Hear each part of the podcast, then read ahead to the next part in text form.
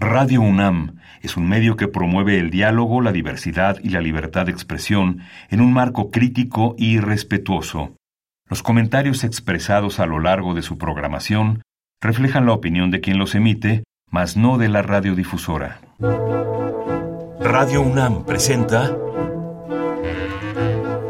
Al compás de la letra. Al compás de la letra. Un programa conducido por María Ángeles Comezaña.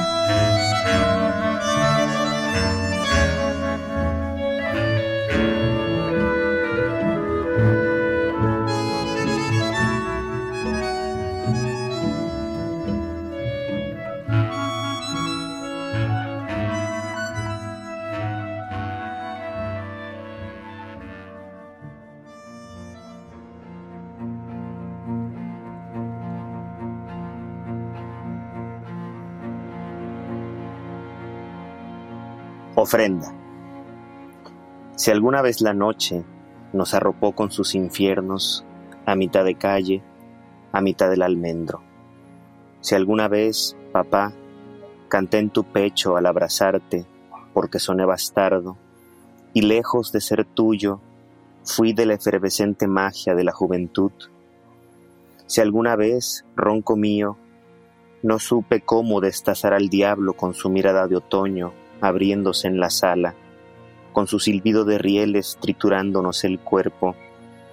Si alguna vez, papá, no fui un hombre como tú, ni un hombre al que vistieran los espejos, si alguna vez, papá, te traigo este poema untado a mi corazón para inclinar mi rostro frente a ti.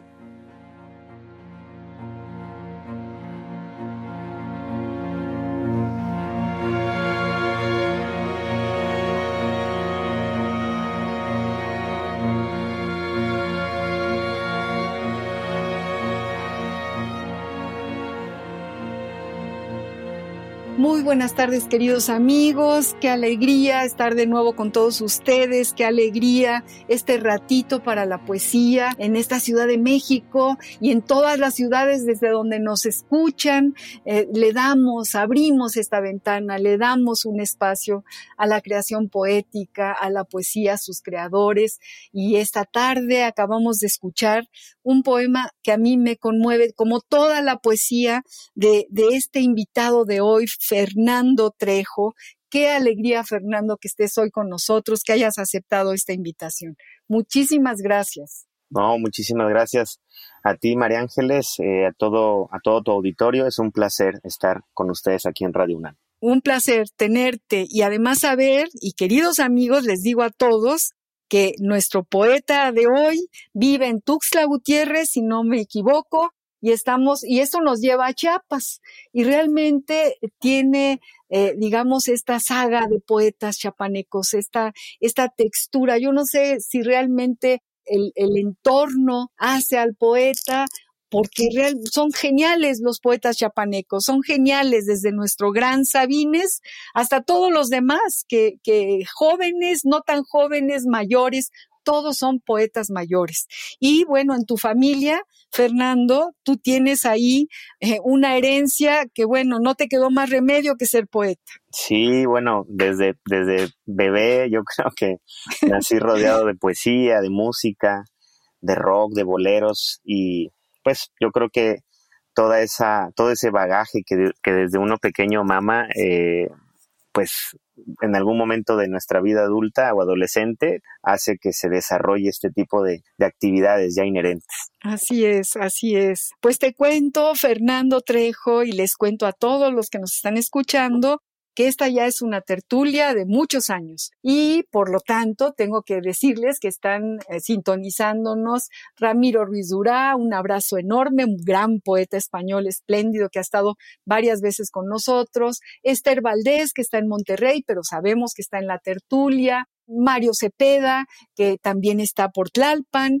Saludo también a Pablo López. Eh, Pablo López es un poeta que está muy cerca de nosotros, que cada jueves escribe algo y tiene que ver con lo que estamos haciendo. Y bueno, a todos los que se sintonizan de pronto, que van en su coche y que ponen el radio y escuchan este ratito para la poesía. Y bueno, esta tarde con Fernando Trejo. Eh, tenemos mucho que escuchar, mucho que aprender. Yo estoy conmovida con tu poesía, Fernando, con esa calidez, esa enorme ternura que te sale por todos los poros de cada una de tus palabras y que nos llega directo al corazón, mi querido Fernando. Y para que la gente sepa un poco de tu trayectoria, voy a leer esto que nos mandaste para que sepan todos por dónde ha andado eh, Fernando Trejo. Él nació en Tuxtla Gutiérrez en el año de 1985. Es egresado de la licenciatura en Ciencias de la Comunicación por la Universidad Autónoma de Chiapas y tiene un diplomado en guion cinematográfico por la Universidad Autónoma de Nacional Autónoma de México, la UNAM, y la Universidad de Cart. Ha publicado los libros de poesía Circuito Amor, publicado en Morelia, Gitanjáfora en 2002. Raíces de un sueño, publicado en Tuxtla Gutiérrez, la editorial Viento al Hombro, también en 2002.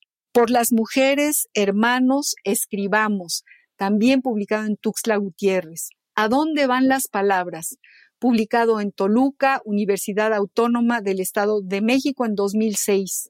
Alba por los caminos, publicado en Tuxtla Gutiérrez, Universidad Autónoma de Chiapas, también en 2006. Cuaderno invertebrado, Tuxtla Gutiérrez, Viento al hombro, Coneculta, Chiapas, 2009. Versame, Tuxtla Gutiérrez, Secretaría de Educación de Chiapas, 2011. Segunda edición, Coneculta, Chiapas. Traveling, Ciudad de México, publicado por Literal. Las alas de mis ensoñaciones, que son pájaros. Puerto Rico, espejitos de papel. Solana, Ciudad de México, Fondo Editorial Tierra Adentro. Ciervos, publicado en Monterrey. Base Atenas, publicado en Guadalajara. La abuela está en la casa porque he visto su voz, sonora, cuadribio, Ay, qué emoción me da todo lo, todos tus títulos me emocionan, no nada más tu trayectoria, sino todo lo que ya en el título nos abres esa puerta inmensa a tu obra poética y a tu, a tu trayectoria, mi querido Fernando. Eh, bueno, Fernando Trejo también ha sido becario en los periodos 2004, 2005, 2007, 2008 por el programa de estímulos para la creación y el desarrollo artístico en el área de poesía ha participado en el taller de poesía Bosques sin Senderos en San Agustín, Etla, Oaxaca, por el CONE Culta Chiapas. Ha sido becario del Instituto Mexicano de Cinematografía en producción y diseño sonoro y también del Fondo Nacional para la Cultura y las Artes. Ha obtenido los siguientes premios. Juegos Florales San Marcos en 2006, Premio Municipal de la Juventud 2007, Premio Regional de Poesía Idalio Huerta Escalante 2008, Premio Estatal de la Juventud 2009 en el área de poesía, Premio de Literatura Joven Max Rojas en 2011, mención honorífica del Premio Nacional de Poesía Joven Elías Nandino, Juegos Florales Nacionales Anita Pompa de Trujillo, luego segundo lugar Premio Nacional de Poesía Joven Jorge Lara, etcétera, etcétera, etcétera. Todo esto es lo que trae en su bagaje este poeta joven, muy joven, que nos acompaña la tarde de hoy. Fernando Trejo, una de las preguntas con las que damos inicio para conocer mejor a nuestros invitados es justamente el inicio. Cuéntanos, digo, supongo que es una obviedad por todo lo que ya nos dijiste que te rodeaba, pero ¿cuándo fue el primer momento, el impulso en el que tú viste una hoja en blanco y dijiste, tengo que escribir, esto lo siento y esto lo tengo que dejar escrito en esta hoja en blanco? Claro, pues muchísimas gracias nuevamente. Yo creo que la imitación me hizo llevar a, pues en algún momento de mi, de mi niñez o de mi adolescencia, es pues escribir algunos, algunos pensamientos, algunas ideas este, que pues venían vagando en, mi cabeza, ¿no? Eh, pero creo que reconozco mucho la participación de mi familia en cuanto al acervo que legaron o nos legaron a mis primos, a, mis amigos, ¿no? Más cercanos con, con su biblioteca, con su música, con su palabra. Eh, si, hay una, si hay un momento preciso que yo recuerdo muy bien, hay un poeta aquí en Chiapas, ah, nunca lo he dicho en público y creo que es la primera vez que lo voy a hacer, pero reconozco mucho que en algún momento Ángel Luna Socoyotzin, un poeta chiapaneco, que además es un gran escultor, eh, en algún momento yo acompañé a mi madre a entregarle pues la noticia que había ganado él unos Juegos Florales aquí en Tuxtla.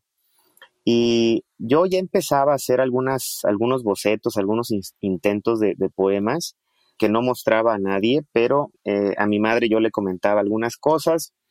Y cuando mi mamá le, dijo a Ángel que pues yo estaba escribiendo poesía, Ángel pues tenía pues quizás unas copas de más, eh, lo motivó a pues a decirme, bueno, la poesía debe ser oral, la poesía ya no se debe de escribir, uno tiene que decir poesía todo el tiempo y entonces me sentó afuera de su estudio en una banqueta en una calle del centro de Tuxtla y me dijo, a ver, poetiza, empieza a decir algo, ¿no? Di, di algo. Yo la verdad siempre he sido muy tímido, más a los 14, 15 años que tendría yo en aquel momento.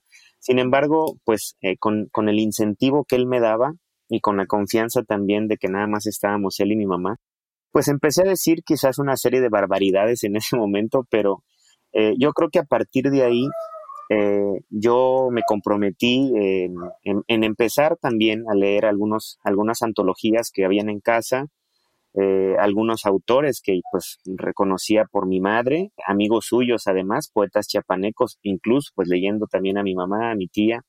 Pues yo empecé por ahí, ¿no? Yo creo que ahí fue cuando empecé a soltar un poco este temor de, de poder escribir algunos poemas y esa, esa podría ser, ¿no? La, eh, como el, inicio, ¿no? De, mi escritura. Suena padrísimo. Tiene razón, eh, Ángel Luna, ¿no? Ángel Luna Socoyotzin, me parece que, que, qué gran ejercicio, porque la poesía es música y uno tiene que escucharla y, y, y si la empiezas a decir, como que se van entrelazando eh, justo la música, las ideas, aunque sean desordenadas, yo creo que te puso uno de los grandes retos y, y, pues hay que agradecérselo. A Ángel Luna, le mandamos desde aquí un, abrazo, ojalá y algún día pueda estar aquí con nosotros en este compás, eh, Fernando. Pero bueno, eh, yo leo tu poesía y me voy a tu casa me voy a las habitaciones, a las lámparas, a, las, a los textiles, me, voy a los, a los hoyitos de tu abuela cuando se reía, a este amor enorme, a sus manos frías. Sea, me llevaste a una historia. Y siempre pregunto, ¿qué hay detrás de los poemas? Ahorita tú nos cuentas que Ángel Luna te dijo, ponte a hablar, a poetizar, ¿no? Pero bueno, sí, maravilloso, es como abrir la brecha, ¿no? Ir, ir por el camino. Pero detrás de cada poema hay una gran historia, una historia que puede ser de siglos, puede ser enorme y está ahí circunscrita, guardadita en este recipiente que es la poesía, que es el poema.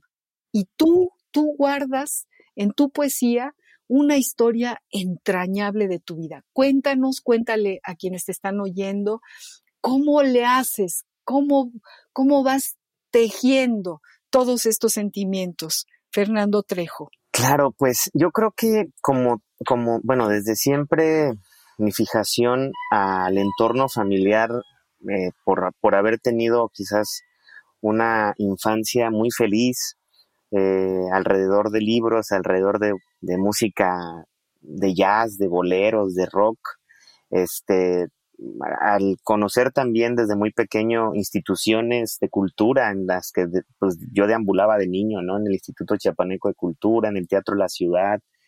Eh, yo creo que todo eso, eh, pues es mi bagaje y es parte de, de una cuestión o de un sentimiento que todo el tiempo está aflorando en mis ideas, en, en mi razón de ser, en, mis hijos ahora, porque pues soy padre de dos hijos, uno de nueve, una de cinco.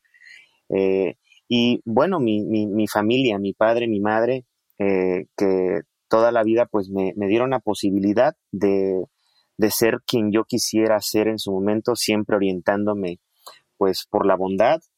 Y por eso quizás la mayoría de mis libros están eh, trabajados desde el yo íntimo, desde el yo lírico, todo es mi familia, todo, hay, pocos ejercicios en los que yo he, tratado de explorar en otros temas, como siervos, por ejemplo, pero eh, todo, todo ha sido eh, un ejercicio vinculado a lo, a, lo, a lo, familiar, ¿no? Es como un agradecimiento a ese niño que fui, eh, feliz al lado de sus tíos, rodeado de sus padres, de sus primos, en un pasillo largo en la octava norte, aquí en Tuxtla Gutiérrez, en la solana de sus departamentos. Eh, bueno, es, son muchas connotaciones quizás que se le puedan dar a, a, mi sentir, pero por ahí va, yo creo. Yo creo que esa es la razón de, de mi palabra, de lo que yo quiero decir, de mi ejercicio y de mi honestidad. No, bueno, pues lo logras con creces, logras contarnos, llevarnos justo al, al, a lo más profundo, a esta, a esta, mm, esta vida cotidiana que, que es justamente la riqueza de todo lo que somos, eh, aunque alguien diga que sea la rutina, pues en esta rutina eh, está la vida y, en la vida crece todo y, y bueno, eh, la intimidad de la que hablas tiene mucho que ver también con Sabines, con, con toda una tradición, no es, ¿Qué poetas están en tu tintero, Fernando? Claro que por supuesto, ¿no? Sabines es uno de los referentes más importantes de nuestra literatura local, pero también nacional, también hispanoamericana, latinoamericana. Es una de las voces fundamentales en nuestra poesía que no hay que dejar de leer, que quizás pues haya una mala concepción de la idea de la poesía de Jaime, del, del poeta, de don Jaime Sabines, sin embargo, creo que todos volvemos a eso, ¿no? Uno inicia escribiendo eh, con esa honestidad, eh, quizás a la larga o en la carrera literaria uno se aleje, ¿no? De esos, de esos, eh, de esas luces, de esos focos, pero al final creo que uno retorna, uno regresa a, a, esa simpleza, ¿no? De, de poder decir quizás algo que ya han dicho otros, pero de una forma en la que uno se sienta satisfecho y que quizás pueda encontrar una forma diferente de decirla. Eh, también eh, podría decir que en mis primeras lecturas, pues de, muy joven, eh, en la primaria, Oscar Wilde, Horacio Quiroga, este, ya, ya pues en la prepa con Ignacio Hierro, con García Lorca, que son López Velarde, poetas que tiene uno que leer, ¿no? Eh, no porque quiera uno escribir poesía o porque quiera ser poeta, sino si a uno le interesa la lectura de poesía, creo que son eh, las obras fundamentales o los autores fundamentales. También chiapanecos, yo, yo me identifico mucho con la obra de Joaquín Vázquez Aguilar, un poeta de la costa de Chiapas, que tenía una forma de decir las cosas muy a su modo, sin dejar de, de, inventar poesía, ¿no? Creo que Joaquín es uno de los grandes exponentes de nuestra literatura y me gusta muchísimo más que eh, Raúl Garduño, por ejemplo, que también fue uno de los poetas chiapanecos, pues que son de cajón para los que somos de aquí de Chiapas. Pero Joaquín creo que con esa simpleza y con esa particularidad de ser un poeta hablando desde el yo, pues a mí eso fue mi referente, uno de mis referentes más inmediatos, ¿no? A pesar, bueno, ya, y también mencionar que, que muchos de los poemas primeros que yo empecé a leer fueron los poemas de mi mamá, y los poemas de mi tía Marisa, ¿no? Creo que... Fantástico. sí, aquí estuvo, aquí estuvo con nosotros. Sí, sí, sí, pues eh, fueron, eh, hay poemas, yo me sé de memorias poemas de mi mamá, poemas de mi tía, que pues son eh, quizás esos primeros intentos de aprendizaje en la poesía que al leerlos tantos, pues a veces eh, se, nos, se nos quedan guardados y quizás en mis primeros intentos de poesía, pues hay mucho de ellas, ¿no? O de, o de los poetas que yo en ese momento estaba leyendo. Pero pues, en sí, eh, eh, poetas y poetisas que, que están en mi top, pues sí podrían ser los que menciona, ¿no? Menciono en este momento. Buenísimo, buenísimo, buenísimo, queridos amigos. Estamos hablando con Fernando Trejo, este poeta joven chapaneco. Uy, que tenemos que seguirlo escuchando, escuchar su poesía porque es poesía mayor y, y, con esa sencillez y esa transparencia con la que habla es con la que también escribe. Eh, la fuerza de las palabras. vamos a pasar a nuestra ruta de hoy. Cada poeta invitado decide hablar sobre una palabra. Tú decidiste, Fernando, traer aquí al programa la palabra solana.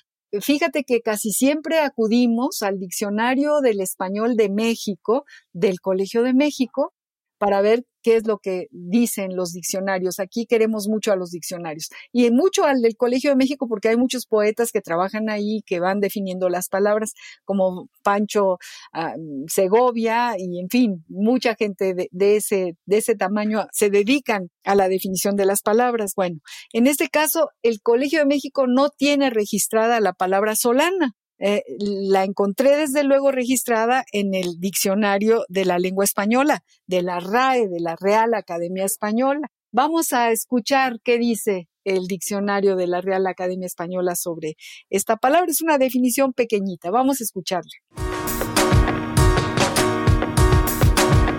La ruta de la palabra.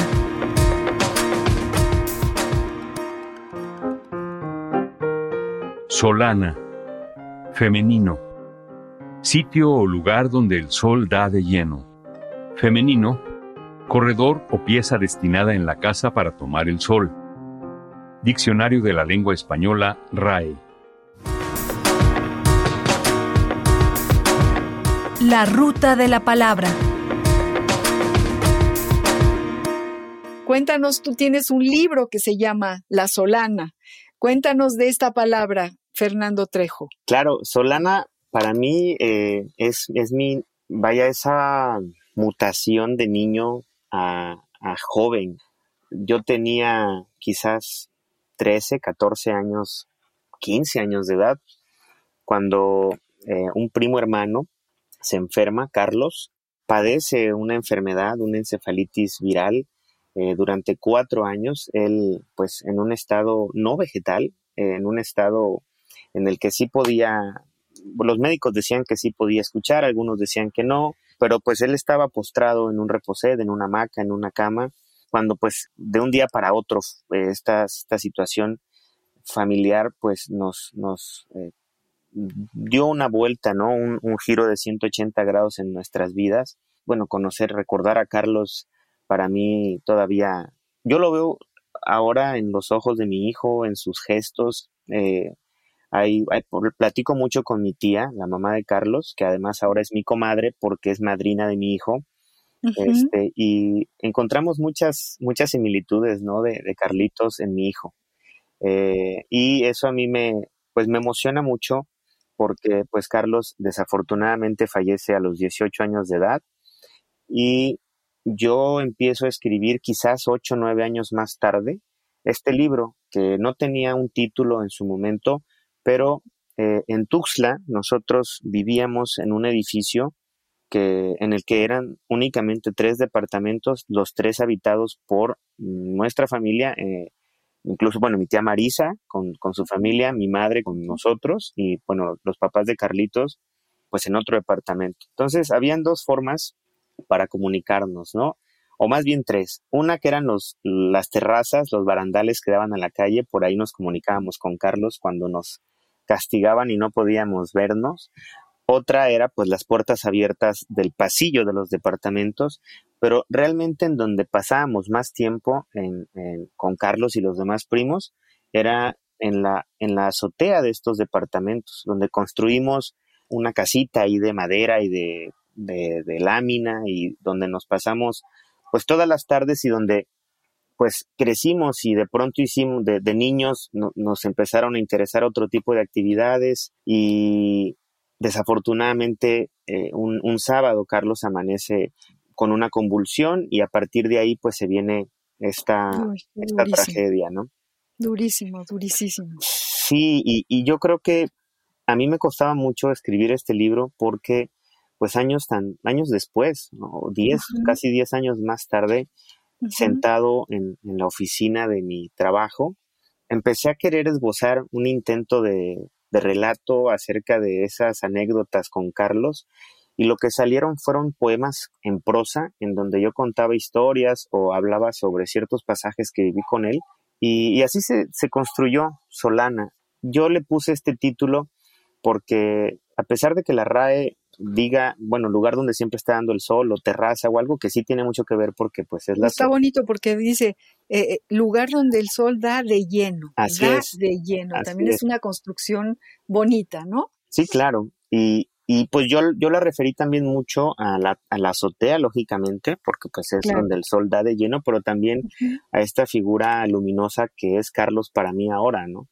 Eh, Claro, claro. un- una luz claro. en, mi, en mi vida y en mi trayectoria y, porque, y por quien quizás también yo escri- me, me decidí a escribir, porque al, yo cuando estaba con Carlos, mm, pues no sé, yo no, no sé qué hubiera pasado en mi vida si mi compañerismo con él me hubiera permitido a mí la soledad de la lectura, ¿no? O de la escritura en su momento. Sin embargo, en, ese, en esos episodios también fue, es cuando yo empiezo a, pues a internarme en los libros y es- fue una, fue una forma de salvación, ¿no? También para mí esa parte. Y pues eso es Solana, ¿no? Eh, esa, esa parte de mi vida.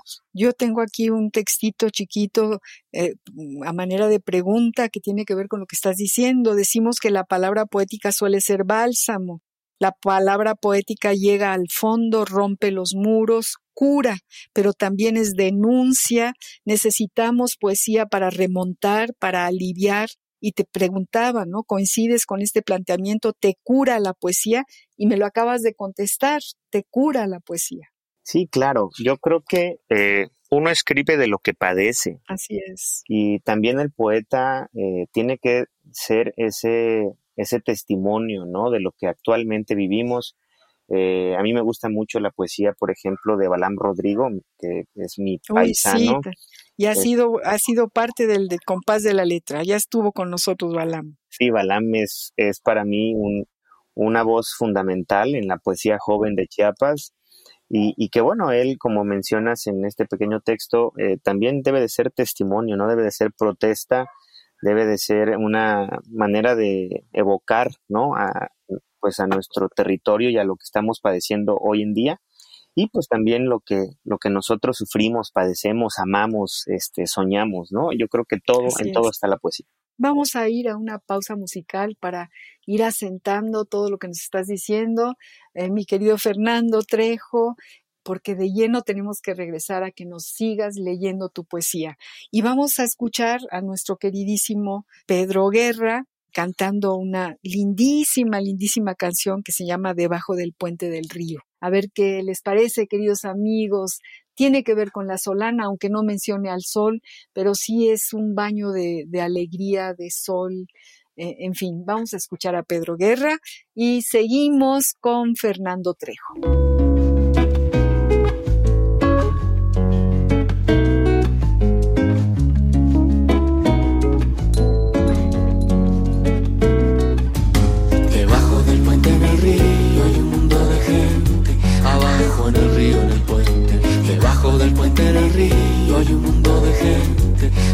En el río en el puente. Y arriba del puente, las cosas pendientes. La gente que pasa, que mira y no siente. Tomates, lechugas y pan del mercado. Te quiero, te odio, me tienes cansado. Y arriba del puente, las cosas de siempre. No quiero mirarte, no quiero quererte. Café con azúcar, quiniela y olvido. Quién sabe del mundo debajo del río.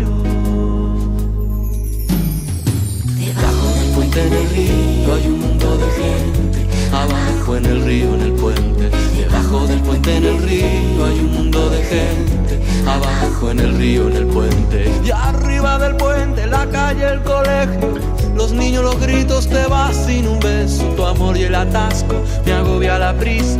Los días que pasan, la mierda que pisas. Está arriba del puente, las ocho con frío. Lo tuyo, lo tuyo, lo mío es lo mío. Carteles y bolsos, tirones y olvido. Cualquiera te vende un billete hasta el río.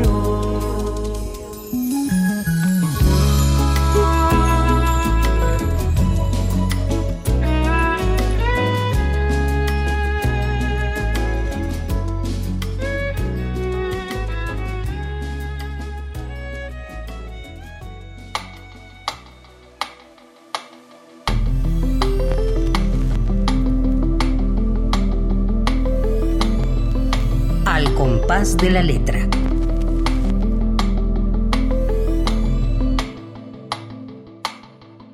¿Qué te parece esta canción? Qué bonita. Nuestro Pedro Guerra es verdaderamente lo, como dicen, lo ordeñamos, lo buscamos, que es una maravilla. Es otro poeta, otro poeta, Pedro Guerra. Y, tiene mucho que ver con la textura de tus poemas, con la textura de todo lo que tú quieres transmitirnos. Y yo te pido, Fernando, que nos leas, que yo, yo tengo varias cosas aquí anotadas que quiero que tú leas. Eh, desde luego, eh, la, maravillosa, de, hecho, los poemas a tu abuela, o léenos algo de la Solana, ya que estuviste hablando de, esta palabra y de este título. ¿Qué, nos vas a leer? Cuéntanos. Eh, ¿Puedo leerles algo de Solana? Sí, por favor. Ok, este texto que se llama Año Nuevo 2001. En Año Nuevo de 2001, recibiste una cartera donde guardarías dos meses después el teléfono de Laura. Recibiste también el Medal of Honor que jugamos de inmediato. Una camisa de tus padres porque habrías de dejar las playeras de Bartolomeo J. Simpson. Un álbum de monedas de 1800. Un poema del abuelo que decía, fugarse de este mundo es muy fácil. Abrazos y besos de los tíos y las tías. Pero nadie te dijo, Carlos, nadie supuso al día siguiente cómo tallar a la pared tu nombre, cómo entablar una conversación contigo por medio de la nada.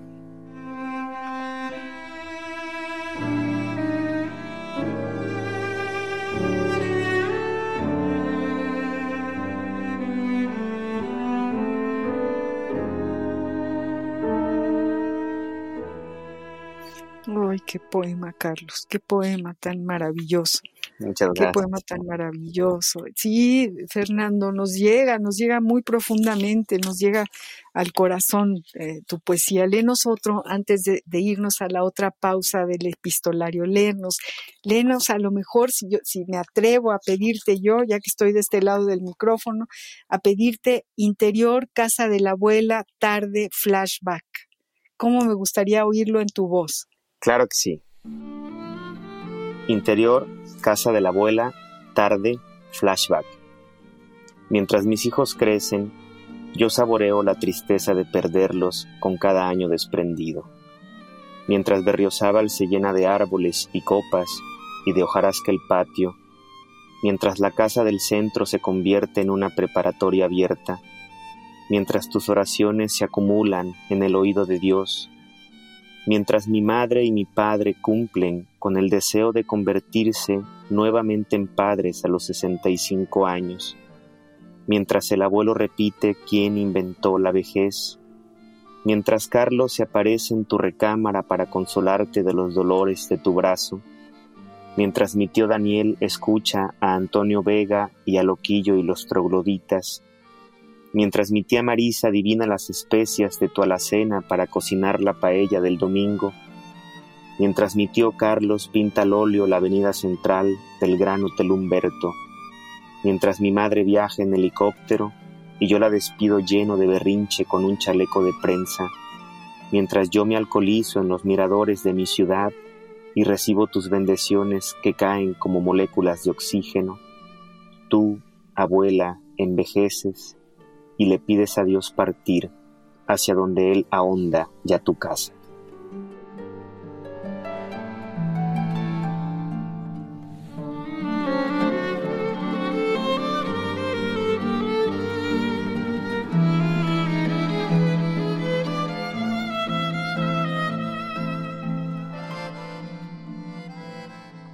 ¡Ay, qué poema! ¡Qué poema tan maravilloso! Qué manera de, de, de no dejarla morir nunca a tu abuela. Qué manera de seguir hablando con ella y seguir teniéndola cerca. Y, híjole, qué maravilla es la poesía, mi querido Fernando Trejo, queridos amigos. Este ratito de poesía nos fortalece, nos deja respirar, nos hace sentirnos personas y ver que con, que con algo tan simple y tan sencillo como una palabra podemos repasar toda una vida. Esto es una verdadera maravilla. Estamos aquí escuchando la poesía de Fernando Trejo, un poeta chapaneco que desde luego eh, le hace el honor a toda la poesía de ese estado que es verdaderamente extraordinaria y, él es uno, de los grandes poetas ya de, ese estado de la República, del sur de la, de la República. Vamos a un epistolario y evidentemente, como siempre que amamos los epistolarios, seleccionamos una carta que no la hemos pasado nunca en el compás de la letra, una carta de Jaime Sabines a su gran amor, a su mujer, a Chepita. Vamos a escuchar esta carta y verán amigos y verás Fernando cómo eh, esta sinceridad y desenfado y esta manera de decir las cosas tal y como son, que es lo que tú, eh, el, tu talento te hace escribir en tus poemas, lo, lo hace Jaime Sabines. Vamos a escuchar esta carta. Epistolario. Domicilio conocido. Domicilio conocido. Carta de Jaime Sabines a Chepita, octubre de 1949. Fragmentos. Acabo de recibir tu carta del 14, desesperada, apasionada, igual que un papel en llamas, más dura que la soledad. Te estás muriendo por esto y por lo otro.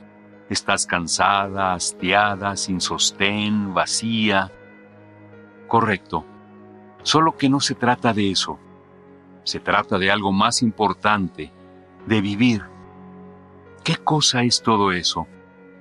¿Crees tú que tienes derecho a hacer lo que se te antoje y a jugar con las esperanzas de tus papás y con el amor mío?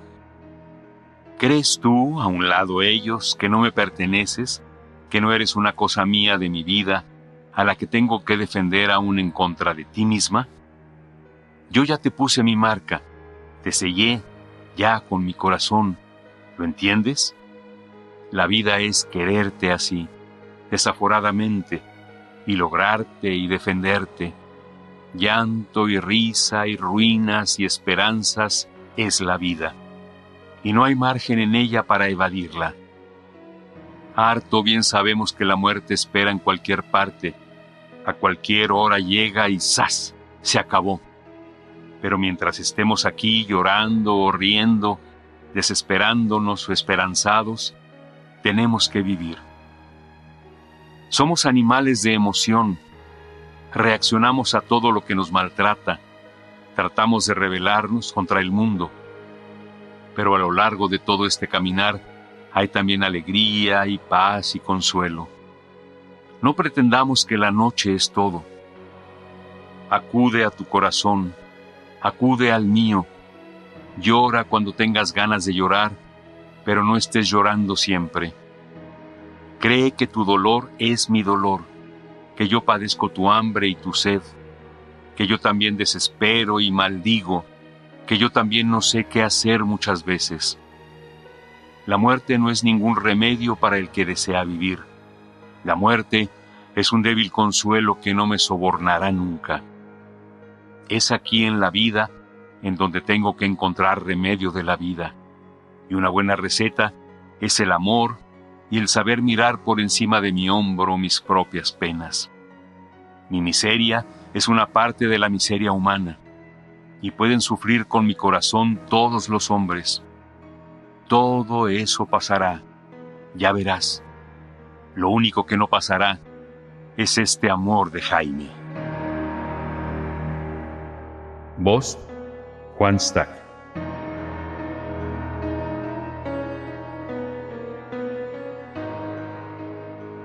Qué carta maravillosa. ¿Cómo ves, mi querido Fernando Trejo? ¿Cómo ven, queridos amigos? ¿Qué carta acabamos de escuchar? No, pues eh, creo que don Jaime, desde que hablaba, ¿no? Ya estaba diciendo poesía. Algo que decía Ángel Luna, ¿no? Hay que poetizar. Yo creo que la, la poesía ya debe de decirse, ya no escribirse, ¿no? Y don Jaime, bueno, era un poeta en todo momento, ¿no? Con estas cartas a Chepita, que es un libro pues póstumo y que hay poesía en todo lo que, en toda la narrativa de, de, Don Jaime, ¿no? Don Jaime yo creo que fue un poema, un poeta muy narrativo, muy lírico y pues como mencionaba al inicio de, de esta, de esta charla, pues fundamental en la poesía mexicana. Así es, así es. Pero además, con qué desenfado, cómo lo estás oyendo, ¿no? Parece que, que, realmente nos está hablando, ¿no? las cosas las dice al pan pan y al vino vino tal cual y además lleno de poesía y de metáforas y de, ¿no? Y, de, y es toda una lección de vida este, esta carta, ¿no? Así es. Y, es y, puede ser para ti, para mí. Yo te pregunto, tú escribes, escribiste algún, tú eres muy joven, te llegaron cartas, escribiste alguna, esperaste alguna vez al cartero, las guardas, cuéntanos algo de tus cartas. Sí, claro que sí. Eh, pues eh, sí, recibí cartas, yo escribí cartas también y era una emoción indescriptible que hoy se ha perdido, ¿no? Eh, digo, la inmediatez de la tecnología nos permite pues estar haciendo lo que estamos haciendo ahorita y es maravilloso, ¿no? Sin embargo, eh, esperar al cartero, saber si ya llegó el paquete, si no ha llegado. Yo, yo tuve una amiga eh, por correspondencia este, en Francia y era muy bello poder esperar esta ansiedad de recibir sus letras, su, su, palabra, ¿no? Sus dibujos, porque además dibujaba muy bonito. Y pues esperar a, leer. Y lo, lo, lo, bello era que al momento que llegaba, pues en menos de una hora ya habías acabado de leer todo y era esperar nuevamente, ¿no? A, a, a que volviera a llegar ese, ese momento. Pero sí, es de los ejercicios que ojalá se recuperaran quizás por, por el gusto, ¿no? Únicamente de volver a sentir eso, porque pues como, como decimos, ¿no? La, la inmediatez de la tecnología, pues eso no ha, ha venido a, a quitar ese romanticismo también. Sí, por supuesto que sí, pero qué bueno que también se escriban correos electrónicos y que la gente tenga que hacer esta síntesis y que sienta la necesidad de comunicar con las palabras. Y tienes toda la razón, se pierde porque el tiempo nos, nos agobia y el tiempo es como un enemigo terrible, entonces tenemos siempre mucha prisa, demasiada prisa, y entonces, claro, eh, escribir una carta eh, contiene tiempo, contiene eh, un espacio donde, donde tú y una intimidad en el tiempo, ¿no? Y siempre digo que cuando oímos esta carta de Jaime Sabines, casi casi estamos al ladito de él, ¿no? Nos está contando lo que está sintiendo, es parte de su historia y de su vida, como tú que nos cuentas también parte de tu historia y de tu vida. En este poema, Fernando, que, que en donde tú vas entretejiendo letras de las canciones de tu, de tu abuelo. Sí, claro. imagínense qué familia, queridos amigos. Su mamá poeta, que la vamos a invitar, su tía Marisa Trejo Sirvent, que ya la tuvimos con nosotros y que fue verdaderamente alucinante, fantástico escucharla, poeta, su abuelo, eh, un, un, autor de letras, eh, de boleros, de, de, ahí la musicalidad de toda tu poesía, Fernando vamos a escuchar un cachito, ¿no? De la, de, de esta, de esta canción de tu abuelo que se llama, creo que Gaviota. Así es. E, ¿Es así? Eh, pues es una, vamos a, que, que, que, nuestra productora nos, nos deje escuchar un cachito de gaviota para que la gente sepa más o menos de quién estamos hablando y luego nos platiques cómo fuiste entretejiendo ex Panteón Municipal Mediodía con estas letras de tu abuelo. Claro que sí. Hiciste ahí una, una colcha tejida de, de, de, palabras fantásticas. Sí, muchas Fernando. gracias.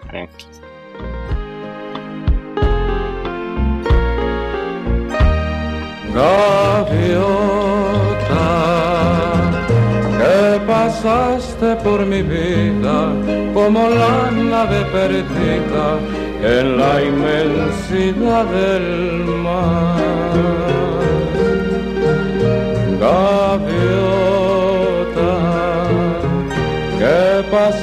y me dejaste y pudiste tú haber sido el consuelo de mi mal. Gaviota, que cruzaste presurosa, que pasaste silenciosa dentro de mi corazón.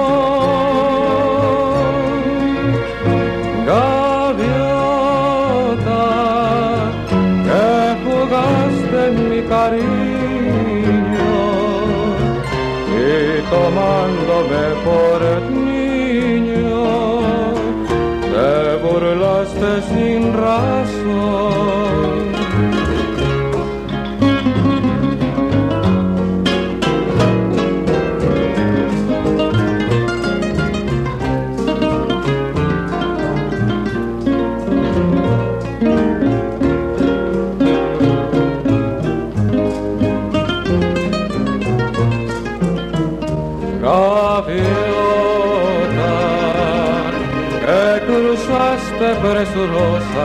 Que pasaste silenciosa dentro de mi corazón.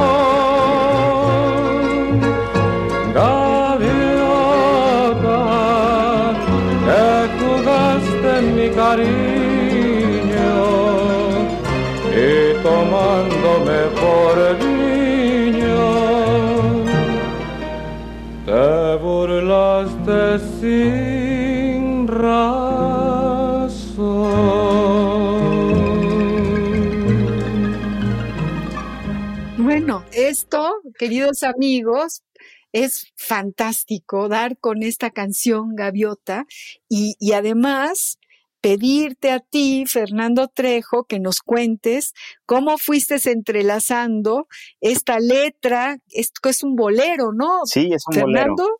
Es un precioso bolero y además este abuelo es el esposo de la otra abuela de la que yo ya me enamoré. Sí, cómo no.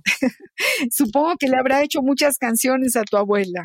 Sí, sí, este, bueno, mi abuelo de muy jovencito eh, descubrió que tenía pues eh, la facilidad de componer canciones y eh, al conocer a mi abuela, eh, bueno, la anécdota que él cuenta es en el Casino Tuxtleco, que era pues, un como centro nocturno aquí en Tuxtla, en los años 50, pues se enamoró de mi abuelita, ¿no? Que pues, era muy joven, fue muy, fue muy bella también. Y claro él, ella era mayor que él un año, entonces ella no se podía permitir como estar con un, con un niño, ¿no? Por eso la canción, este, en algún momento dice, y tomándome por niño te marchaste sin razón, algo, algo así, ¿no? Entonces, eh, en la, él menciona a mi abuelo que en el Parque Central eh, de Tuxtla había una pérgola y entonces él, pues, eh, triste por, la, por el rechazo de, de, mi abuelita cuando se le declara, pues se va a esta pérgola, se sube y a medianoche eh, pues enciende un cigarro y empieza a pues, hacer una analogía, ¿no? Con una gaviota que, pues, que cruzaste por mi vida, como la nave perdida en la inmensidad del mar, y empieza él a componer y es su primer canción. Entonces, a partir de ahí, él, él empieza a componer eh, música y bueno, tuvo incluso un disco de oro, estuvo empatado en el Festival OTI con Juan Gabriel y fue, fue una, una trayectoria pues muy, muy, muy, muy bonita la de mi abuelo, ¿no? Fernando, léenos este poema con las letras de tu abuelo. Claro que, que me parece un guion, un guion cinematográfico, me parece fantástico. Sí, tiene esta estructura, quizás en el título y, y un poquito de narrativa en cuanto a este, este pasaje, que es, eh, es un poquito la, eh, bueno, el día que, que, mi, que, mi, abuela la enterramos, eh, logramos contratar al trío Los Tecos, que es el trío que está tocando en esta mm. melodía que escuchamos. Y pues bueno, ya los hijos del trío Los Tecos eh, siguen con esta tradición de, de, los boleros y llegaron al panteón en el entierro de mi abuela, ¿no? Entonces eso a mí me conmovió muchísimo. Tocaron a esta canción. Me lo puedo imaginar. Bueno, dice exterior, Panteón Municipal, mediodía. Los albañiles desde aquí son solo sombras de cemento, henchidos de sílice y arcilla, acierto de mano gris y abierta en el ladrillo.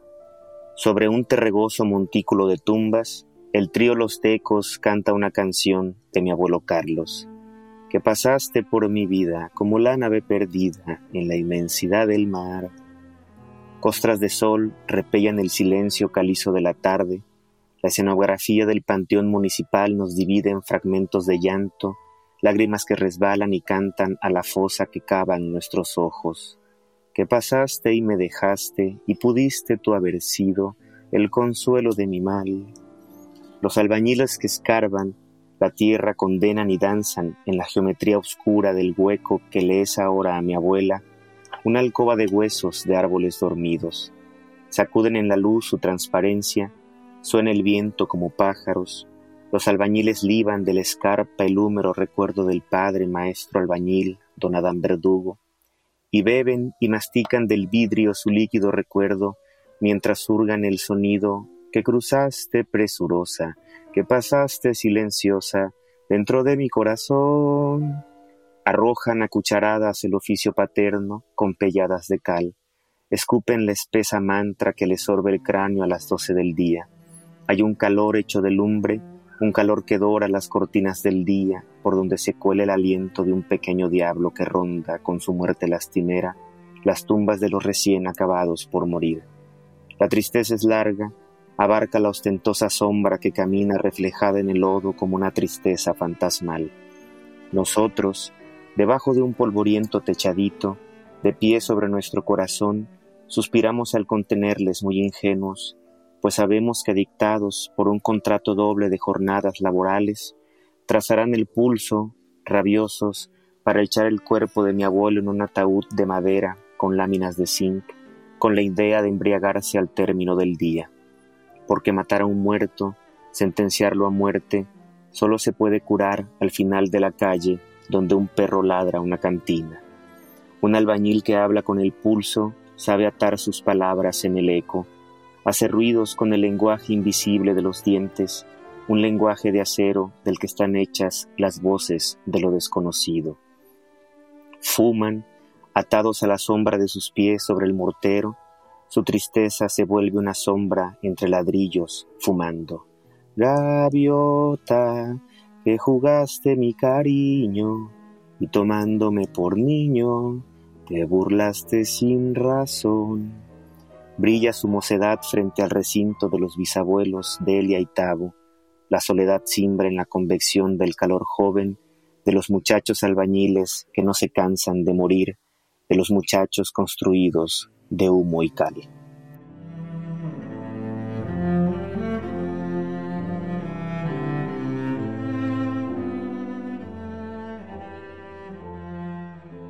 Ay, qué poema, qué poema tan impresionante, tan maravilloso. Fernando Trejo, qué gran poeta, de verdad, Fernando. qué gran poeta eres. Pero además es, la grandeza está justo en la verdad, porque te lo creo, pues, e, estoy ahí, lo estoy viendo, no, no, no hay palabras de más ni de menos, no hay pretensiones, eh, es como una, una, un momento, una vivencia que nos transmites con una verdad tan grande y con una belleza enorme y te lo agradecemos mucho. Fernando Trejo, de toda esta, esta, poesía. No, hombre, gracias a ti, gracias a ti, mi, querido Fernando. Yo estoy verdaderamente conmovida de, de, de esto que nos da la poesía. La poesía nos, nos abre un horizonte enorme, es decir, eh, nuestra vida cotidiana ahora dio un vuelco terrible con la pandemia y con los encierros y, y cuando podemos sentarnos un ratito nada más a escuchar lo que un joven ha hecho a partir de su historia, a, partir de las palabras de su talento como escritor, pues realmente nos, nos hace sentir que bueno, que descansamos, que, que podemos seguir adelante, que hay una energía vital humana que va más allá de cualquier de cualquier horror como los que eh, estamos viviendo y que por eso es tan importante la poesía. Y yo te la agradezco muchísimo, Muchas gracias. querido Fernando. Léenos algún otro poema. Estamos ya a cuatro minutos de terminar este compás y, y, queremos seguirte escuchando. ¿Qué nos vas a leer, Fernando Trejo? Bueno, voy a leerles un poema dedicado a mi hermana Carolina. Este poema se llama Cristalito, que viene en mi libro Base Atenas. Es un libro dedicado a mi padre que falleció el año pasado. Sin embargo, el libro salió en 2015. Afortunadamente, él pudo leer este libro y hizo un homenaje en ese momento a su vida y hoy también, pues, a su trascendencia. Cristalito. Nos llamabas cristal en la frecuencia. Fui yo también cristal, también mi hermana ¿Por qué cristal, papá? Para ti éramos tan frágiles. Agritada memoria la que nombra el cristal, cuando su transparencia estalla y disemina el polvo fino de su cuarteado esqueleto. Ambos, mi hermana y yo, suspendidos en un bloque de aire, estamos todavía de niños, en apariencia casi de cristal, como si Dios creara de un soplido, en el trayecto del polvo, en los canales del tiempo, su nombre y el mío. Pero papá fue precavido y no untó nuestros nombres a las islas de la radio civil. Nos evitó a toda costa. Nadie sabe del oleaje y quizás en el fondo estaba la respuesta de la muerte. Pero un día, papá, tu voz quedó guardada en la antena que un pájaro quebró. Fue un pájaro, o quién sabe qué viento se atoró en la antena, dijiste aquella tarde, y supe que quizás atorado un pájaro traías en la garganta Antes aleteó en tus ojos porque traías picoteadas las lágrimas. Allí quedó incrustada tu figura de roble, sin despegar jamás las alas de tus pies ni las del ave. Cerraste por la tarde, papá, el cuartito donde perdigones de voz se incrustaban en tu cristaloso corazón. Cerraste aquella tarde una constelación de mares, islas sonoras, pájaros en espera del vuelo. Hasta cristal tus ojos se volvieron a escondidas. Rojiza tarde aquella vez, el ruido de tu mar ancló hasta volverse viento meciéndote en la hamaca. Hermana y yo te vimos y te lanzamos un beso transparente, porque cristales somos, papá, qué frágil la materia.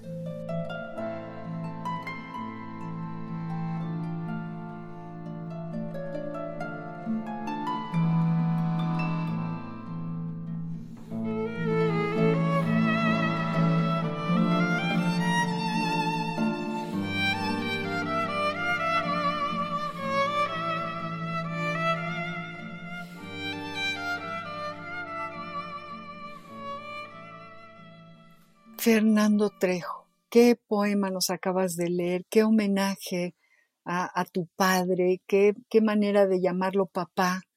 Ay, te agradezco mucho haber estado con nosotros, Fernando. Se nos acabó nuestro compás, se nos fue el tiempo, pero quedamos muy enriquecidos con todo tu, trabajo, tu, tu, expresión poética, tu sencillez. Muchas gracias, Fernando Trejo, por haber estado con nosotros. No, muchísimas gracias a ti, María Ángeles, a todo tu auditorio. Es un placer estar en el compás eh, de la letra.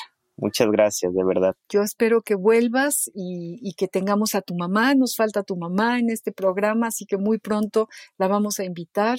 Le mandamos un abrazo a Marisa, tu tía, y a todos los poetas chapanecos que, que, te conocen, que nos, que, nos escuchen, ojalá y escuchen Radio UNAM, y tú les avises cuando va a pasar tu programa.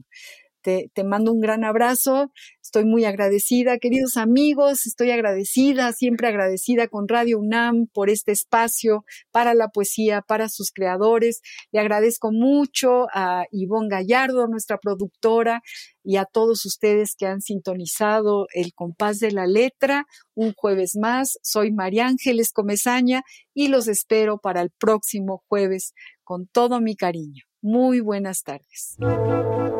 Radio UNAM presentó Al compás de la letra. Al compás de la letra. Un programa conducido por María Ángeles Comezaña.